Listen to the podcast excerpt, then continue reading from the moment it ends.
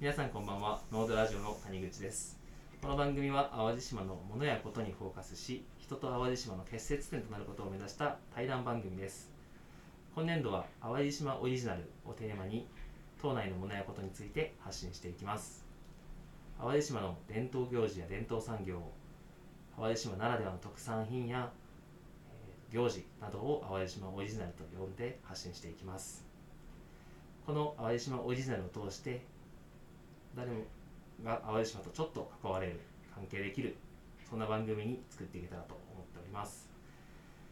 第1回は、えーと場所を変えてですね淡路島のシンボルであります国生神話の仙山の千光寺よりお届けさせていただきます。ゲストは千光寺でご住職を務めておられます岡本さんです。本日はよろしくお願いします。よろしく。まず簡単にあの岡本さんの方から自己紹介から、あのーお伺いできればなと思うんですけれども、よはい。ろしいですか？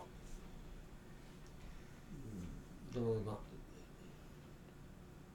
どっから言うていいかわからない。で長くなればどこでも長くなるし。そうですよね。うん。まあそのいつからこう仙山にいらっしゃるかとかそうねそういうお話からうん。していただけたらと、私は中学の時代は京都におりましてね。はい。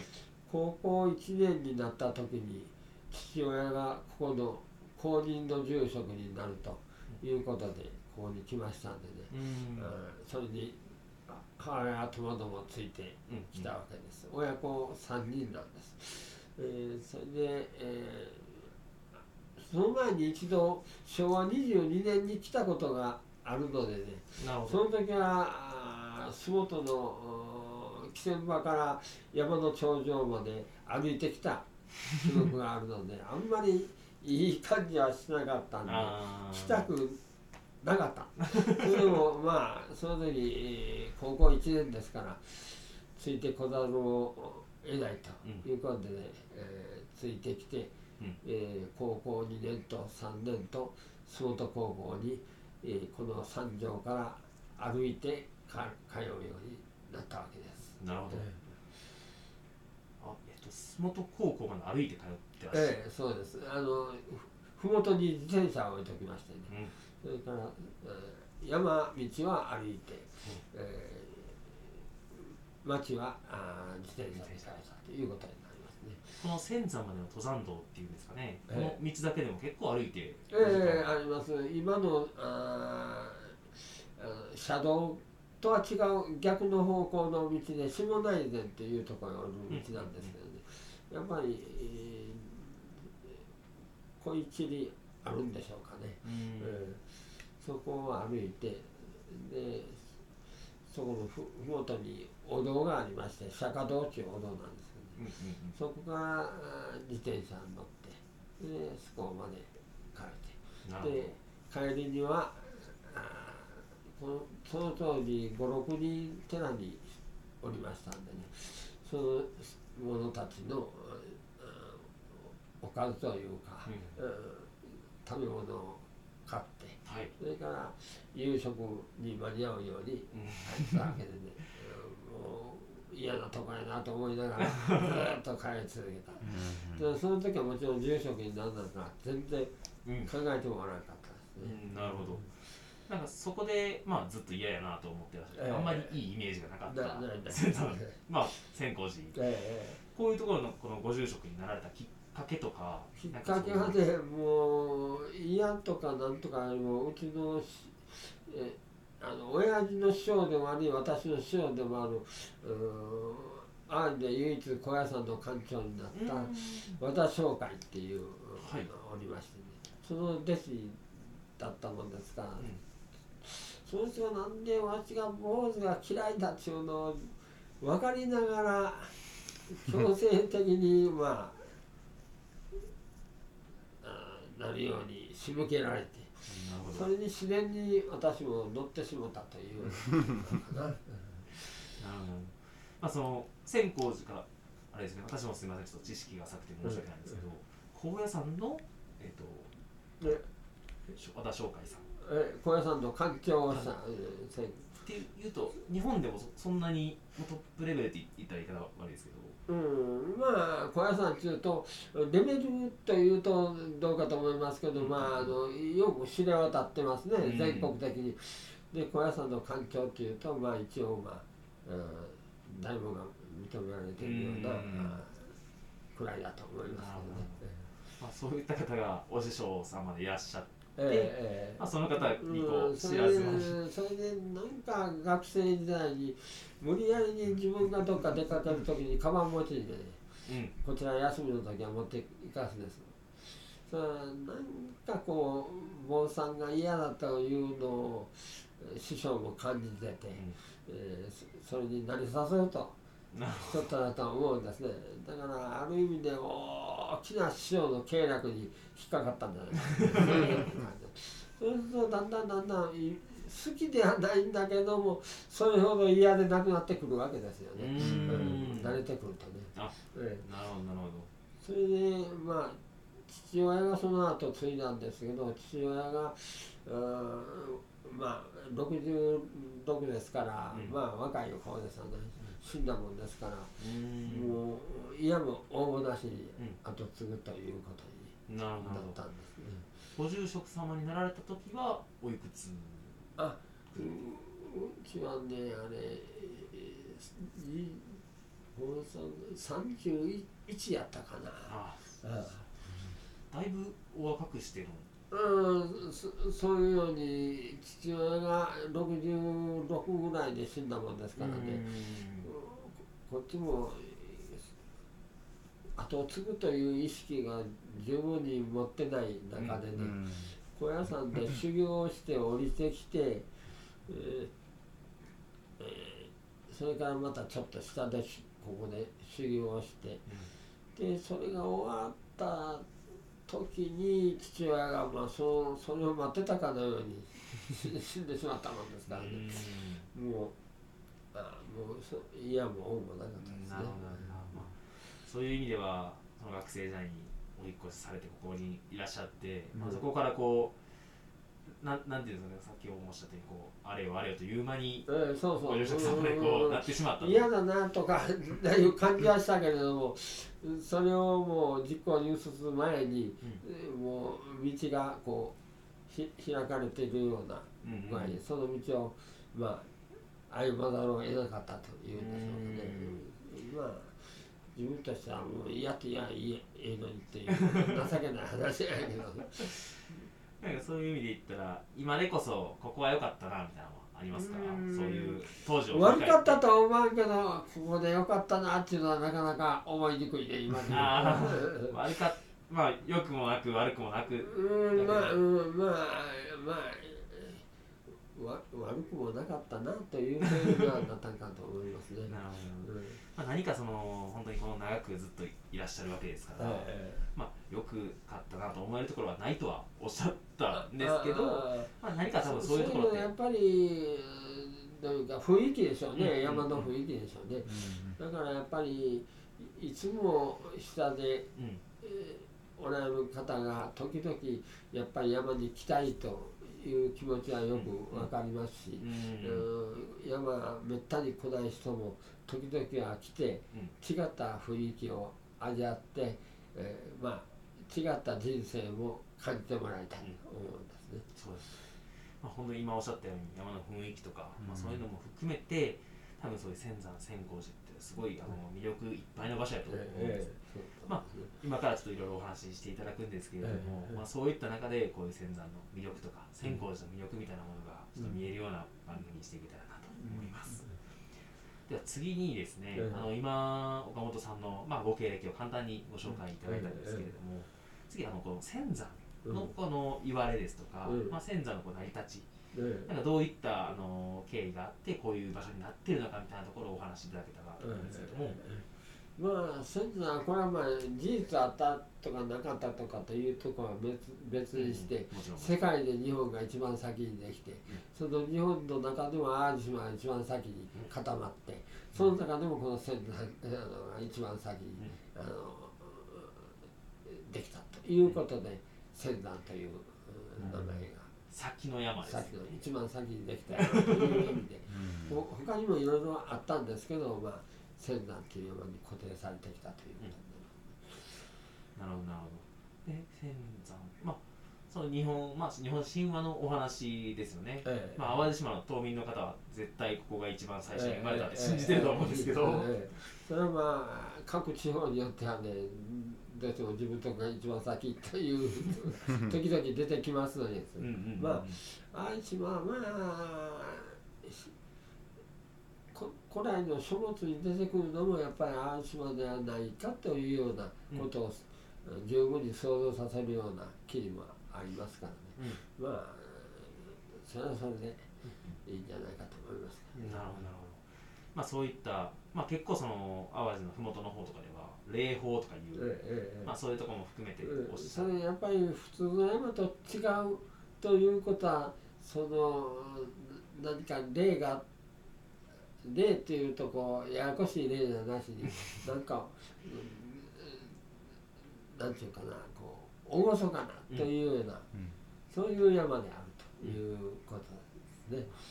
で今今はもう車で上がってくるのでね、下とあまり変わらぬような感覚で上がる方が多いけど、うんやっぱり下から歩いて上がってくると、うん。だんだんだんだん違った感じになってきて、うんうんうん。本当に、まあ、霊気を感じるような山であったと思うんです。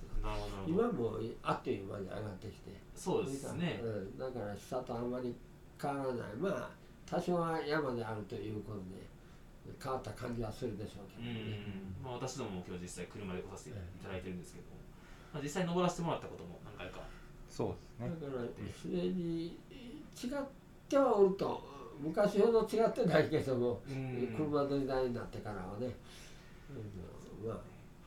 まあ、こう長く登ってるうちに礼儀を感じるようになるっていう。との思うしは我々もやっぱり下で時々泊まる時あってもやっぱり雰囲気は違うんうん。です、そこら辺はご住職さんのお話がすごい説得力がありますよね。ずっと登ってらっしゃったからこそっていうのは。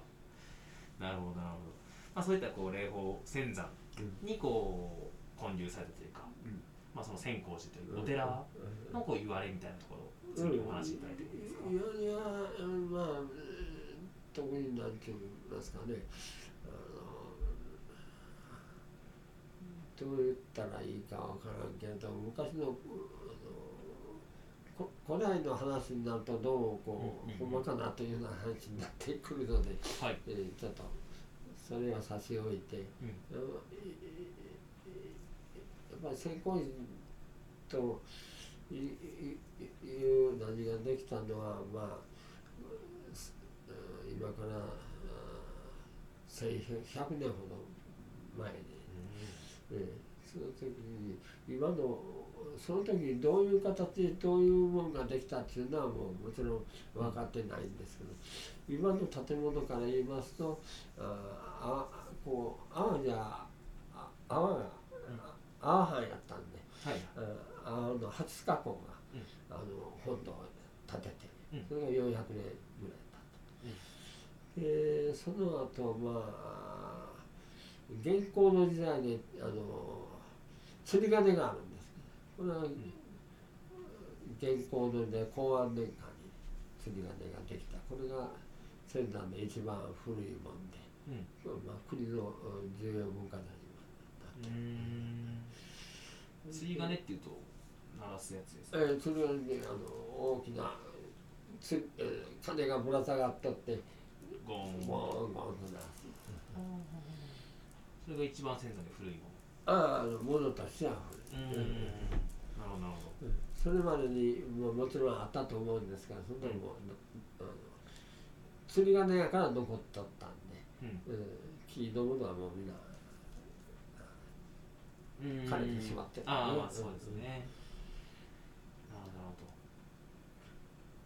どなるまあ三十の通りもまあうん明治よりちょっと先の話やからね、150年ぐらい前のもんやからね。うん。うんあまりやっぱりこういう山のてっぺんという環境い普通山に寺が立ってると大体8合目ぐらいに立ってるんですだからどっかからの風は防がれとるうん。これは四方八方風吹いてるわけです。ねだからいいろいろそういううん天候の影響もあるかしてなかなか建物が持たないということでね一番古いので400年前の。それから塔なんかはもう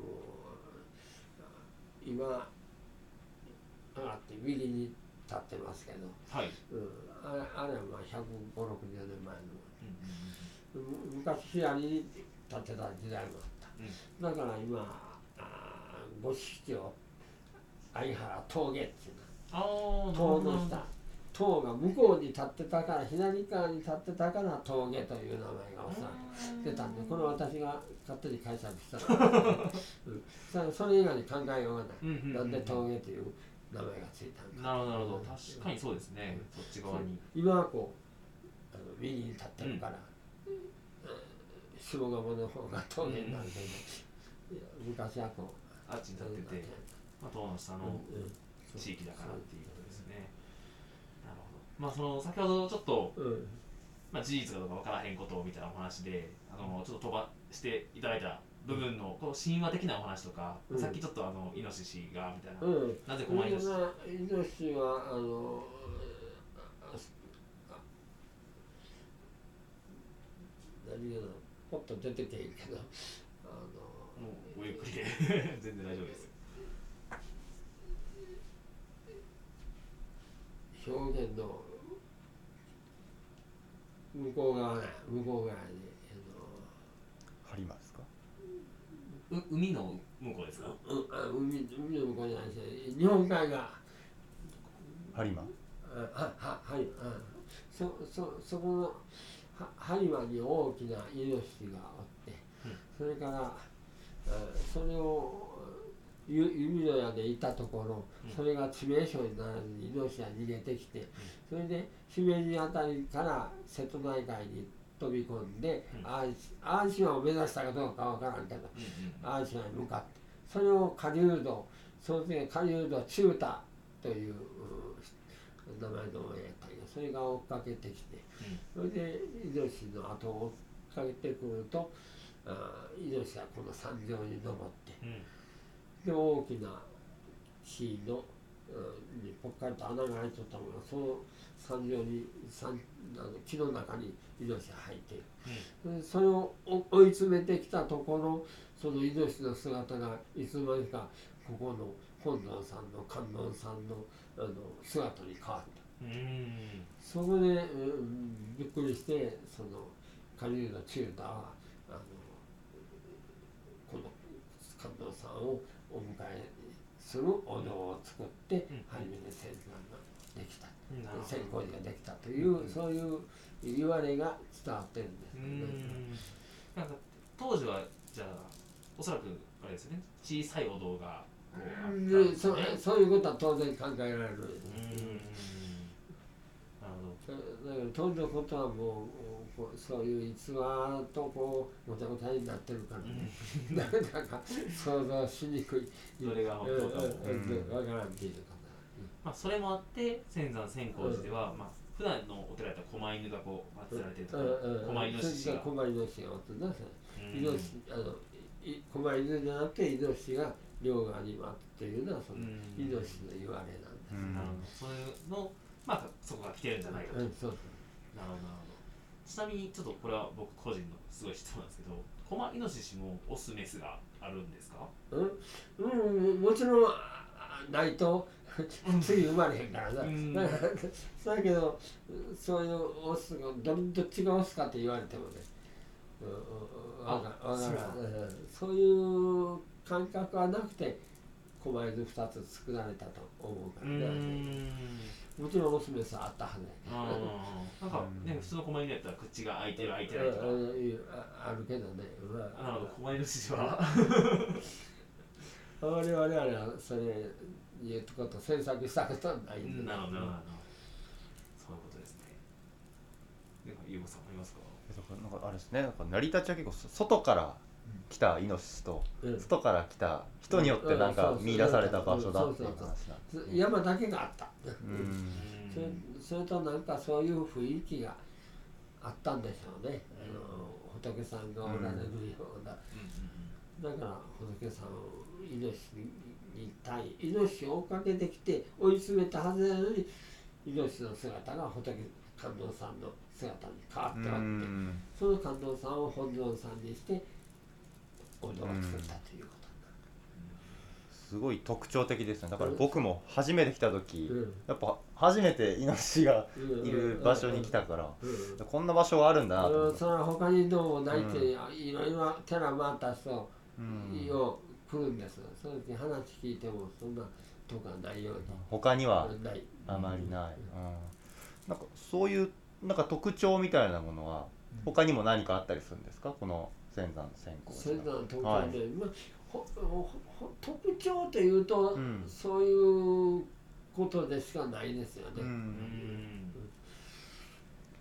まあ例えばなんですけど、まあ、私が知ってる情報でいくと、うんうんこの前実際僕も参加させてもらったんですけど、うんうんあのー二柱の神様あを祀っている。ああまあ、お寺がちょっと神様を祀ってるみたいなお話あのところとかって、うんうんうんそれはねあのこの山ちょっと左側に降りてはい、それでまた二股に待ってるからそれを右側に行くと鳥居が立ってますね、うん。そこへ行くとその、うん、もものすごい岩があるんですよ、う。ん、その岩がちょうどあのあ天照大神がこう隠れたうん。岩に、まあ、似てると昔の人は想像したんでしょうね、うん。そこがあ天のゆあの岩屋やと、うん仮定して、うん。それそれでその両親のイザナギザナギのことを仙山にあげてうん。それでその二足の神様にしてうん。それで天照大神はそこの山の下の。鳥居さんのところで。なるほどなるほど。なのでまあお寺の中にこう神様も、でそれはお寺が先というよりもこの山がえー日本で初めにできた山とうん。いうことにになるためには、その天照大神や、えーそのお父さんお母さんがおらんとまあいいあの成り立たないわけやから、うん。なんかそういう意味ではじゃあちょっと後の時代っていうんですかね。こういうイザナミイザナミがうん。ああのそらそらそうだと思う。うん。そのいい人が知った。この山を知った時からそうなっとったんじゃないだろうと。うん。なるほどなるほど。ちなみにさっきのアマテラスのお話は知ってました？あの一度僕はねお伺いしたことがあったりはしたのでだからそういうだからでも神話とうん。割とそのお寺としての歴史ってものがなんか別々だけれども同居してるっていうのがちょっと特徴かもしれないですね。うんどっちも別の別の領域から起こっとるわけやけど、ん。それが合体したような感じになってる。由緒ありますねそう考えると。めちゃくちゃ。まあ淡島がやっぱり、うん。世界中でも日本中でも一番先にできたということがあるから、その淡島の中で毒がっていうのとやっぱり仙山ということに、うん。島民から言うたらなるんでしょうね。まあ、それがこうずっとシンボルに言われ続けるゆえんやと思いますし、なんかそういう意味ではその、まあ、神話のお話でいくと、うん。あの淡路市の方にもイザナミ神宮うんうんうん、もうあるじゃないですか。なんかそことのこうつながりとかっていうのもあったり、直接のつながりはないとは思うんだよね。だだけど、うん、向こうはやっぱりこうそこの本当のあ本当の言うたらおかしいけど向こうのイザナミ神宮とそのそのあやっぱり関連が、うーん。あゴイさん。に聞いたらあるかもわからん。ね。ん。なるほどなるほどそこら辺もすごいですよね、うん。淡路島にあっての結構似てるようなものをうん。祀ってるけども、まあその別々の出来上がりなん。か出来方が違うというかそそれはそうかもわからん。ね。まあ、そういう話の延長で、あのーお祭りとかも、まあ、二柱を祀るお祭り神主さんとご住職さんで一緒に、うん、うん、祭るあれがあるのはえそれまでは山の中腹にあったはずなんですよ、その上まであの部落で。中腹に置いとるともう人があまり参らんしうん。そのボロボロになってしまう、うんそこんなんでは具合悪いいうことでちょうど私はここで昭和25年に来たんですけどはい。昭和25年に山の中腹にあった二柱を今のところに上げてきた。あそうなんや。でも本当に五十冊さんがいらっしゃった時にうん。そうそう、ううん。私がここに来た時まだ親父がおって親父が住職してた時いや親父よりも親父の師匠であり私の師匠でもある和田商会っていう小屋さん。の館長になったうん。あれがおるん。ですけどそれがおる時に上あああうーんでわ私が来た時が今スコーの高校2年の時やからようそれ覚えてますあ だからその,、ま、その時の祭りなんか春秋にしてたんですけどね、はい。もうお参りが多うてねあうん。もうその時はもう今と違うてあのあそんな時しか酒ぐんぐん飲むうんうん機会がない、うん。だからもう山山の上いっぱいご座引いてまだ山一番頂上が足らんでそこにここの前にもご座う引いて、それでみんなもういっぱいやって、わしのご座踏んだとかなんか言ってブラック同士で喧嘩し始めたり。そんなそんな昔はそんなんですよ、もうみんな初めは仲ええけどね酒飲み出すと喧嘩起こる。うんそれがまあ一つのまあ喧嘩っていうよりも一つの行事の一つうんみたいな。ん。か昔からどこの地方でもこう喧嘩祭りとかそういうふうなニュアンスのそうそうそう多いじゃないですか。やっぱり酒飲んだら元気になるからね。普通おとなしい人でも喧嘩する人いっぱいいるわうん。うん。それはこのご住職さんとか、まあ、お父様とかっていうのはうん。どどういうふうな感じで見たはるんですか？うんその時はまあそんなもんやと思ったもん、うん、だけどだんだんだんだんああのみんな行儀が良くなってきたわけ。や今喧嘩するやつなんかおらへんし。うん。酒もぐいぐい飲むのも今おらへんうん。でそういった中でまああの、まあ、規模こそちょっとどんどんどんどん縮小してきてはいると。縮小したというよりも昔は部落の人も酒飲む機会がそうあったわけじゃない。祭りとかなんかあったらもううん。うんまあ変な言い方やけどただ酒を飲むというような気がしてみんな飲み出した。それの延長線上にあったわけ。だけど今はもうそんな酒飲まんでも家でゆっくりと自分でか自分の金で飲めるような時代になった。うん。だからそんなことはあだんだん下火になってきてもうほとんどないようになったんですあのブラックでもまあまあ楽しいのこう象徴としてご先祖のお祭りがなあったああそうそういうこ感じだったんですね。なるほど面白いな。うん。なんかあのおにぎりを山から投げるみたいな。あれはお祭りですか？とああの結局ねあのひ人が死んだらあの死での山にを亡霊が上がっていくうん。ということ。それを邪魔しに悪霊がやってくる、その悪霊の気をそらすために団子を投げてたわけ、ううん。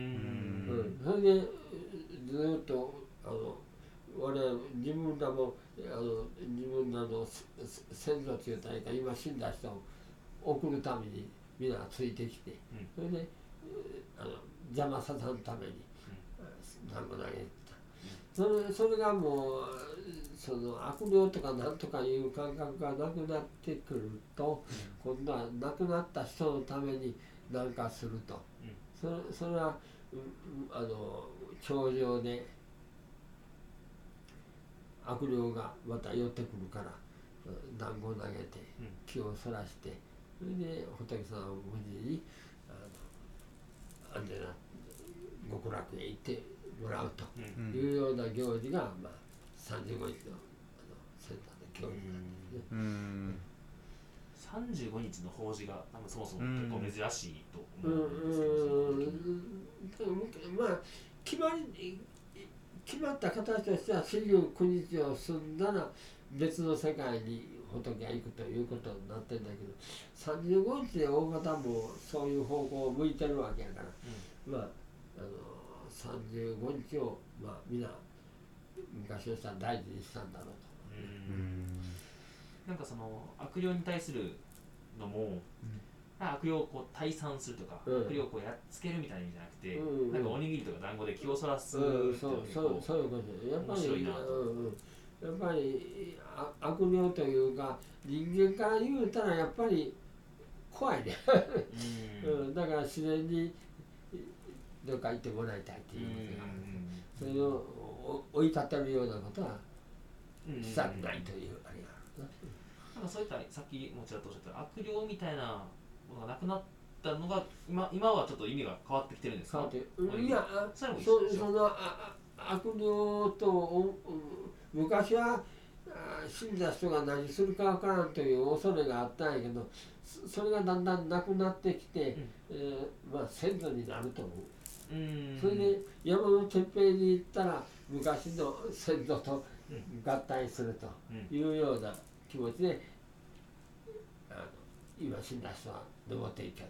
うん。それに邪魔するやつがないように団子をなるほど。途中で転がしちゃったけど、今はもう頂上だけで転がすようん昔は途中でこううん転がしていくねうんうんうん。ああそうなんですね。っていうのは邪魔されるから悪霊に、うん。悪霊を邪魔させないように無事にあ上がらすように、今はもうそういうことは考えるようになったというかもう車で上がってくるさで頂上で頂上で、そそれはまああの今度はそのうーなん。ていうかなあのお腹空いて困っとる人があの死んだ。まあ悪霊ではないけど霊がおるからその霊に向かってあれ。団子投げて、うん。うんうんあの無事にうん。うんうん送ると。まあ気をそらしているうちにうんそう。行ってくれと。あともう一つあの年末年始とかってやっぱ千山ってすごいおうんうんうん。客さんというかさんという言い方が参拝者だありますけどなんかそこら辺に言われはあるんですか？特にねあのえあの先山からこうしたらこうなるというようなことを宣伝したわけではないけど大体有名な寺とかあの神社はみんな年末年始に参るがな、うん。うんえーそれの延長線上にあると思っておったら、うん。えー特に言言われはないわけやけど。うんうんなるほどなるほ最後まあ年末年始にお参りするとこの、えー、後のあの1年がどうまいこといくという気持ちでみんな来てるわな。うーん。そうですね。そっかなるほど。これまたあとちょっと全然関係ない話かもしれないですけどあの内前の日踊りとか,、うん。なんかああいうお盆とかのそういう神事、ああいうのはこういう仙山仙山じゃない仙山じゃ葬式のない寺やからね。あうんうん、だから死んだ瞬間に仙山に上がるってことは大体ありえない。まあ、えー今は35日になってるけどその前は、えー亡くなって下で葬式済ませてからあの上がってくるような。うん。うんなるほどなるほど。そうですね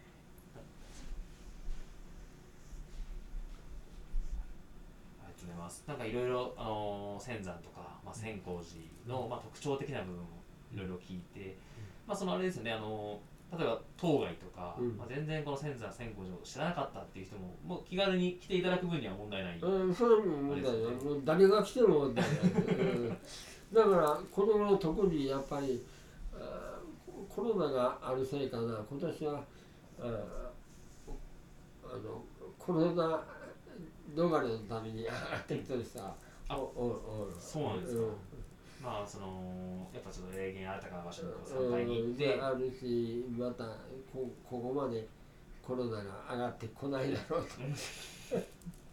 いう一つのなんか自分なりに考えたあうんうん。れやな、なるほどなるほど。まあもう無病息災を願って、うん。まあ、高いところやったら大丈夫だろうとか。そういうのえー、面白いですね。あの次になんですけれどもまあ今こそいろいろお話を聞いててその仙山千光寺にこんだけいらっしゃるのでも本当に岡本さんぐらいといいますか、ええ。まあこの仙山にこんだけ長いこといらっしゃるからこそだとは思うんですけれども、うんうん。まあ、実際にさっきの話でもちょっとあったと思うんですけど、うん。まあ、そういう、えっと、麓の方々のこの仙山への信仰の変化とか、うんうんなんかその個人との関わり方の変化とかって何かあったりしますか？それはほとんどないように思うね、うん。わわあのす戦争前と戦後とはちょっと違うと思うんやけど、う私は北 北はもう戦争を済んで、うん、もうよ5年ぐらい経ってからやしね、うん。えーもう落ちだんだんだん落ち着いたなというとこに来たわけやからね、うん。それほど変化はないわないわうんなるほどなるほどだから戦争前と戦争うちらの師匠の和田商会がおるあ時はやっぱり戦争中戦争前いろいろな変化を経てきてるけど、うん。私らも落ち着いてからし昭和25年に来たんやからね、うん昭和20年に戦争終わってるわけやかうんらもう落ち着いてその後やからね。あまりその戦争とは直接関係のない時代にずっと一緒にここで住んでるいらっしゃると。なるほどなるほど。だからそういう話でいくとまあその個人でこうお参りに、うん。あの本土の方とかにも何百日参りとか、なんかその何千回とかこうんうんうん。まあ昔はねそうやって何回回ったっていうのが特に少ないしうーん。それをやっぱり誇りに思った人もおるからね、ん。うんうん、あそこに回数を書いてほしいっていう人も出たけど、あんまり回数で争うっていうのは 好きでないけどまあその人のためもあるし、ううんん後の人のえーまた参りたいという気持ちもあるやろうし、うん。そんなことでああそこに何何百回でははったっていうのはあったけどね、このそんだけ前の人おおらんわ。ああ、うん。そうなんですよね、まあなんかそういうどどうなんですかね。ずっとこうりあの何回も何回も登ってきてらっしゃる方が、まあその少なくなったかどうかちょっとわからないんですけど、あのやっぱり時代が違ってきてうん。毎日ここを歩いて参るうん。人が何人かおった時代とうん。もう今はもうそんな時代じゃなくなってるとういうかね、ん。これはもう時代のせいやと。時代の。なるほど。まあこうだけどやっぱりその中にも何人か毎日ではないけど、うん。しょっちゅう参ってる人がおるうん。なるほどだからまあ回数ではないと思うね。自分のその気持ちやね前前前前らな参りたいという。まあそうですよねだから初めはなんか自分のよ自分の幸せを願うために参ってた人もうん。何回も参っとるうちにそんなことを考えんとただ参るという、うんうんうん、心境になってくると思うはずでうんなんかちょっとどこか修行に近いというかこうんうそうそう煩悩を捨てるみたいな。そういうこと、うん。なんかもう。ん。意識せんと修行してるということになるかな、うんそんな何遍も前の人はね。うん。まあ、やっぱり今も昔もまあ本当さっきおっしゃった意識せずにこうお好きでこうずっと続けていくうちにみたいな。ことうんが多いのかな。なるほど。まあ、それともう一個今の個人のお話をちょっとお伺いしたんですけど、うんまあ、さっきのこう部落同士が寄り合ってみたいな話もあったように、うんこう部落とうん千光寺のつながりみたいなっていうのはうん変化はありますか、うん、それはやっぱり昔はなんていうんかその部落そのものが固まって仙台に登るという機会があったけれどもうーん。そういう結局今の農家の方見ても、農家だけやったらへんがな。だからまあ極端に言うたら暇がない。あうん。昔はもう田んぼのうんせわしい時は仙台ひひそひっそりとしておるし、農農閑期になったらみんな上がってくるっていうことが多かったけどそれがなくなった。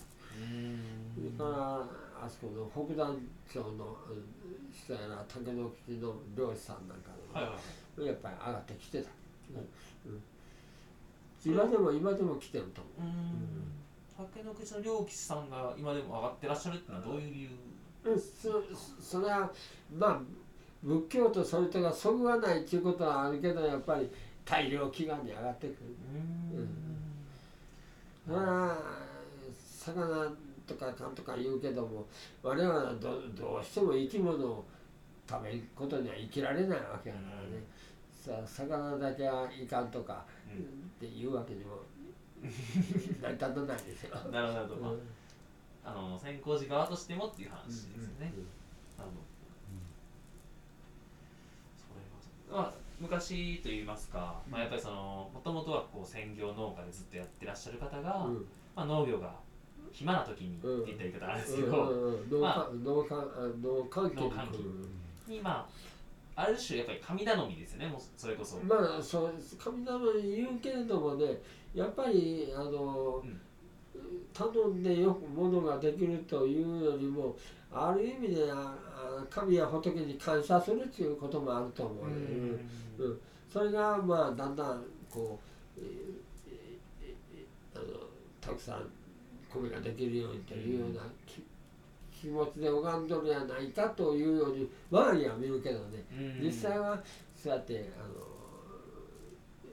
お米も何もたくさん何してもらいました。ありがとうございますよというつもりであのお拝んどったはずなんやけどね。ああなるほどなるほど。ここら辺またうん面白いですよねなんか。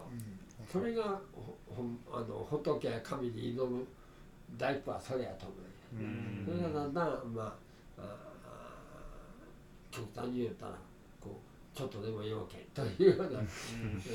物が取れるようにとか魚が釣れるようにとかいうようにうん。だんだん変化してきたけどこれは側から言うことであってねうん本人は必ずしもそればっかり思うとる人でないと思う。うんありがとうよっていう。うん。うん。うん。なるほど。ねなるほど。なる最初はなんかお願いにうん。願いに来てても、うん。うん。まあ、結果的にその祈るっていう方に皆さんこう変わっていくと、皆さんが多分結構祈った一番、だからだから背面から祈る人ももちろんおるしね、うん。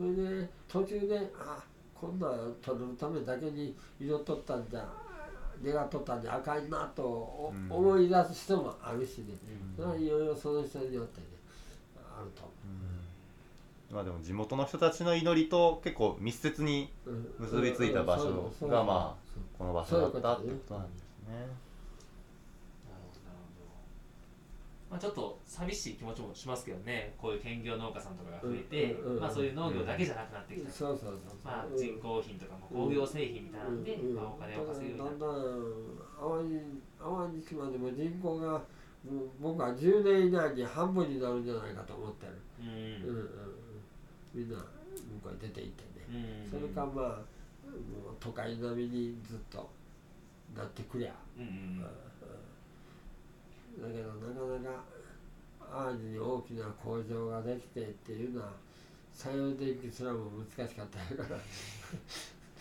そうですね。そういうて洲本からね働きに行くっていうのは大変やう。ん淡路市の人はええけどな。まあそうですね。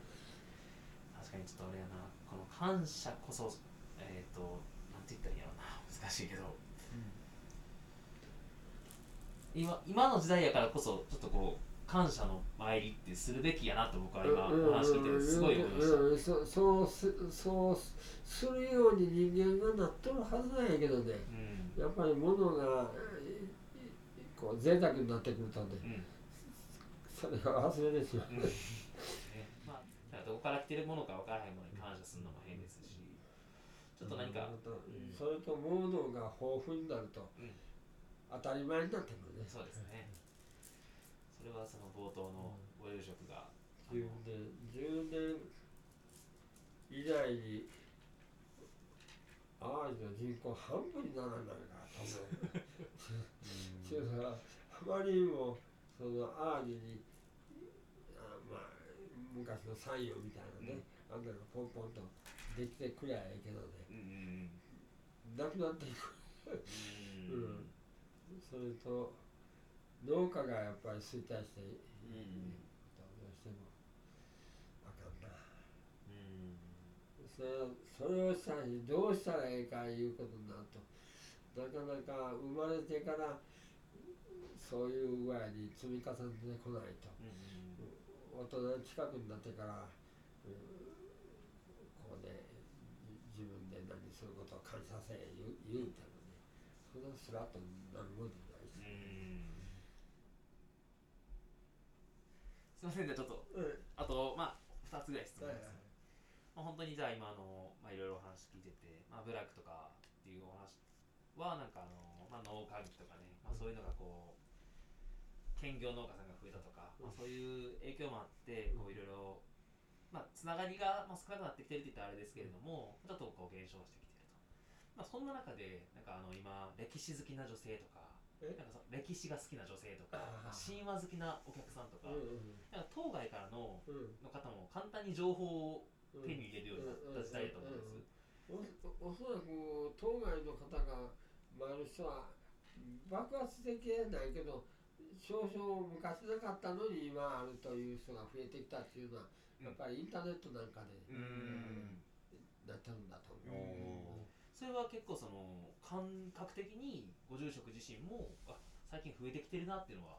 あああの外に出て見てるとあの分かるしあの農協中で、うん。あのお経をあげた後にの印の、うん。あれ家具あれをが増えてきた。向向こうはそんなつもりないただ参ってえその印にこんなんもろたらいいなという、うん。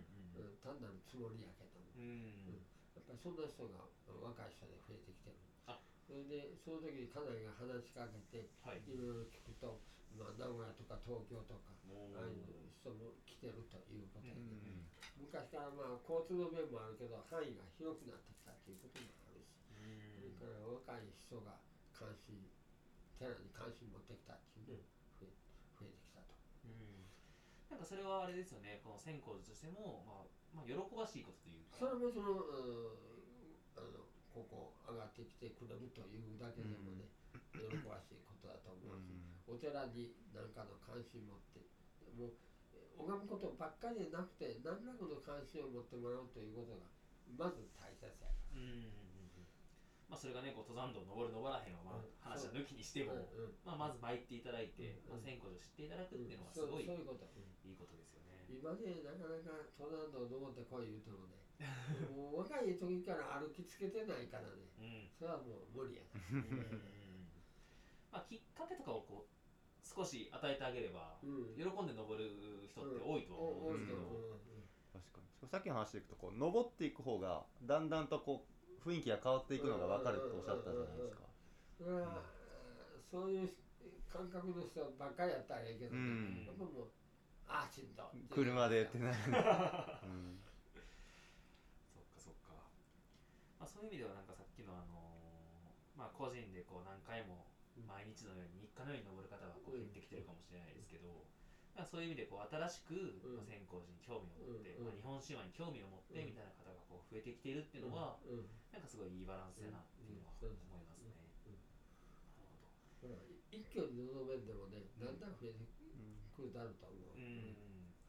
まあなんかそのまあちょっと次の質問にもかぶってくると思うんですけど、まああの今後この千光寺とか、うん。まあ仙山っていうのがまあご住職様こう次の代次の代とかなっていったとしても、うん。まあ続いていくまあ由緒正しきお寺だとは思うんですね。なんかそういったところで、うん。まあ、今後の仙山がこうなってほしいとか、こういうのやったらいいなって思うところとかってあったりしますやっぱりこうじっと待ってると、うん。爆発的に増えるということはないしうん。逆に、えーもう仙山仙山っていうと他の寺との摩擦もできるということ、うん。うん。やっぱり自分のうん檀家が自分の意思で行くのはいいけど、もう仙山にこいこい言われて行くということになると、うん下の寺の住職も穏やかでないと。思 なるほどなるほど。檀家さんは仙山を取ってらっしうゃるなからそれが。ですね。ああなるほどなるほど。まああったら逆に段階以外の人を呼び込むっていうのは要求難しい。うん。だからまあおええち位置におるとうん。思ってるんですね。うん。うんうん。確かまあなんかご住職的にはえー、と例えばどうどうかな。こうさっきみたいな観光客が、まあ、めちゃくちゃ来るみたいなのはやっぱうん、あのおそらくこの山をと思って来るのに観光客がむちゃくちゃに増えるということはありえないと思ってるから、うんだからその心配はしてないだけどやっぱりこの山を好きな人は来るとうんだからそれが、えー少しでも増えていったらいいなという気うん。なるほどなるほど。なんかちょっと淡路島のいろんな地域の話にすごい似てますよね。なんかこの仙山とかこの場所にこう魅力とか、うん。あの好きだファンになってもらった人がうん。来てほしいっていううん。スタンスっていうか、だから誰でも来たらいいんじゃだない初めはどそんなことわからんからね、うんうん。誰でも来てもらってええそのうちにこの魅力このた島あの山に魅力を感じて来る人が増えてきたらな、それが一番理想的やと思うけどね、うん。なかなかそううまいことはいかんと思うから。うん。なるほどな。るほどなんそうですね。まあでもなんか今の話で言うとやっぱり千光寺だからこそあの檀家もうんなんかそこまでこう他のところと競合したりもしないし、うんしかも結構得意な由緒ある言われがある場所って話でいくとなんかこう祈ることの価値を届けやすい場所な気もしますよね、うんうんうん。いろんな人に来てもらいやすいし。やっぱり山の頂上であって、自然にい祈らざるを得んようになってくるという雰囲気もある、うん。なんかそういう意味でいくとやっぱりあの多くの人にちゃんとここに来て祈ってもらうってことは、なんかすごく洲本にとってもうん。意義があることな気がしますし僕らもこの麓の土地でうん。いろいろ6年以上かないろんな活動させていただいてるんですけどなんかもう少し仙山の魅力とかですね、うんことを知ってもらえることができるとなぁといつも思ってたりするので、やっぱりね、うん。持っとる寺は自分とこの檀家から仙山仙山言われるとね、うん。なんとなく嫌なんやね、うん。それの雰囲気を感じるわけよ、うんそういう意味で言ったらその当該とかうん。の若い、うん。そういうのに関心を持うんったうん。方が、まあ、来ていただくっていうのが一番いい一番いいかもしれないですね。えーなかなかそれは難しいね、ううん。んなんかその以前ちょっとお話伺った時にうん。すごい力強い言葉やなと思ってたんですけど、うん。なんかこの来るものをあんまり拒まずみたいなスタンスでいらっしゃるみたいなこうん。とをこれもちろん。来るものはこうあの拒まないけれども、なかなか強制的には引っ張るというのはちょっとどうかなっていう気はするし、うん。なんかそういう意味で言ったらねこう、まあ、いろんな方がうん。例えば、だから仙山そのものが昔から強制的というよりか一時本当に潰れかけてた時代があった、うん。それそれがだんだんふふ増えてきたっていうのはまあ戦争でみんなが参ったとかうね、ん。そういうようなこ多いだよね。だからなんかきっかけがないとこう爆発的に守る参るということにはならんと思うけどそういうのが済んだ後にみんながあやめるというんじゃなしにうん。やっぱり残っていくわけよね。うん。だから戦争は悪いけれどもやっぱりそこである程度寺に回る習慣がついたっていうこともあるわなるほどなるほどうんなんかまあけどあれですねご住さんご住職さん自身もこの仙山とかって多分今ほとんどこう PR とかってご自身でされてないと思け、うんですよ、そらさなんかしてないそら仙山仙山って PR すると、うん下の寺との摩擦が絶対に起こるというのは分かってる。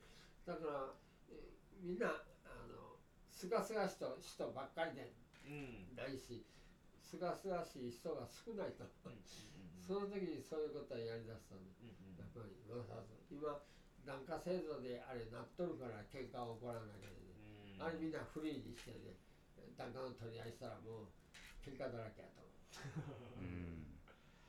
なるほど。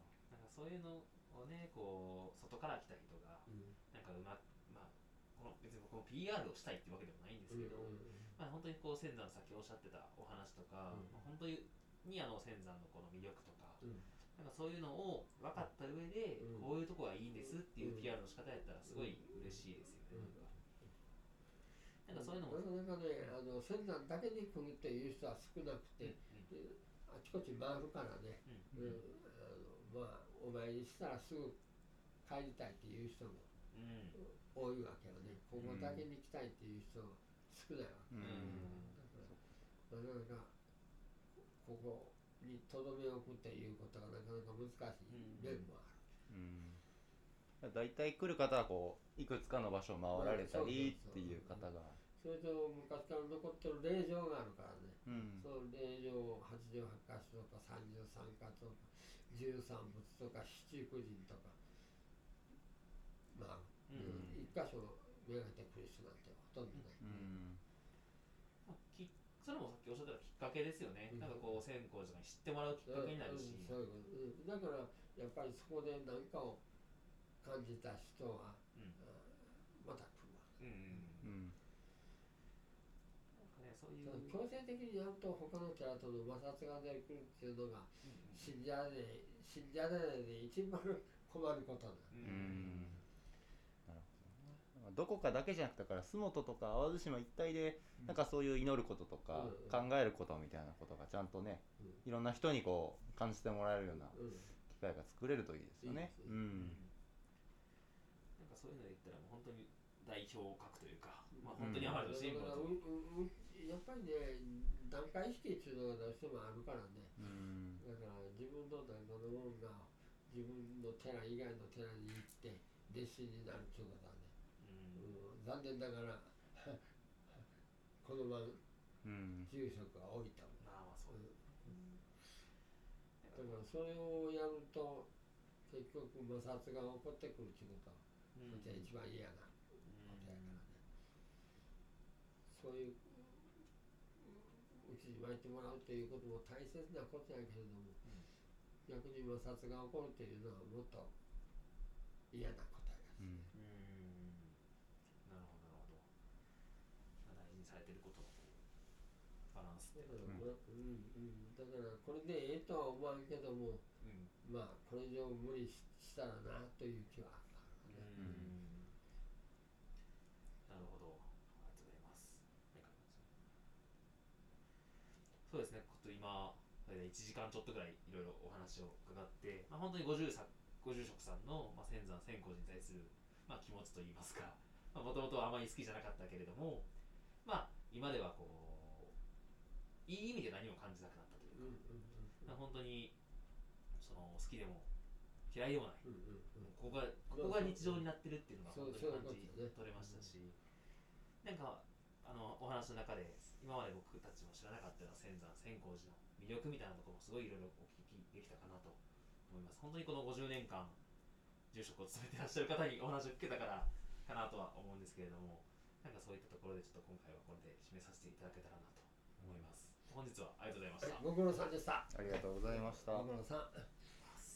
また次はちょっとあのちゃんとの歩いて登ってきて参りたいなと思いました。改めて久々に、そうですね、うん。なんか良かったですしなんかそういう意味ではちょっと全然このお参りと関係ないところで仙山を知ってもらうっていうのも一つうんいいかもしれないですね全然この檀家さんとかと関係ないところの、まあ、人に一回来てもらうみたいなのもいいのかもしれない、今だからお話してもらったこととかをちょっと知ってもらうだけでもね。うん。うん。あ仙山っていう場所があって仙光寺っていうのは参れる場所があるんだってこともまあうん。伝わる気がするし。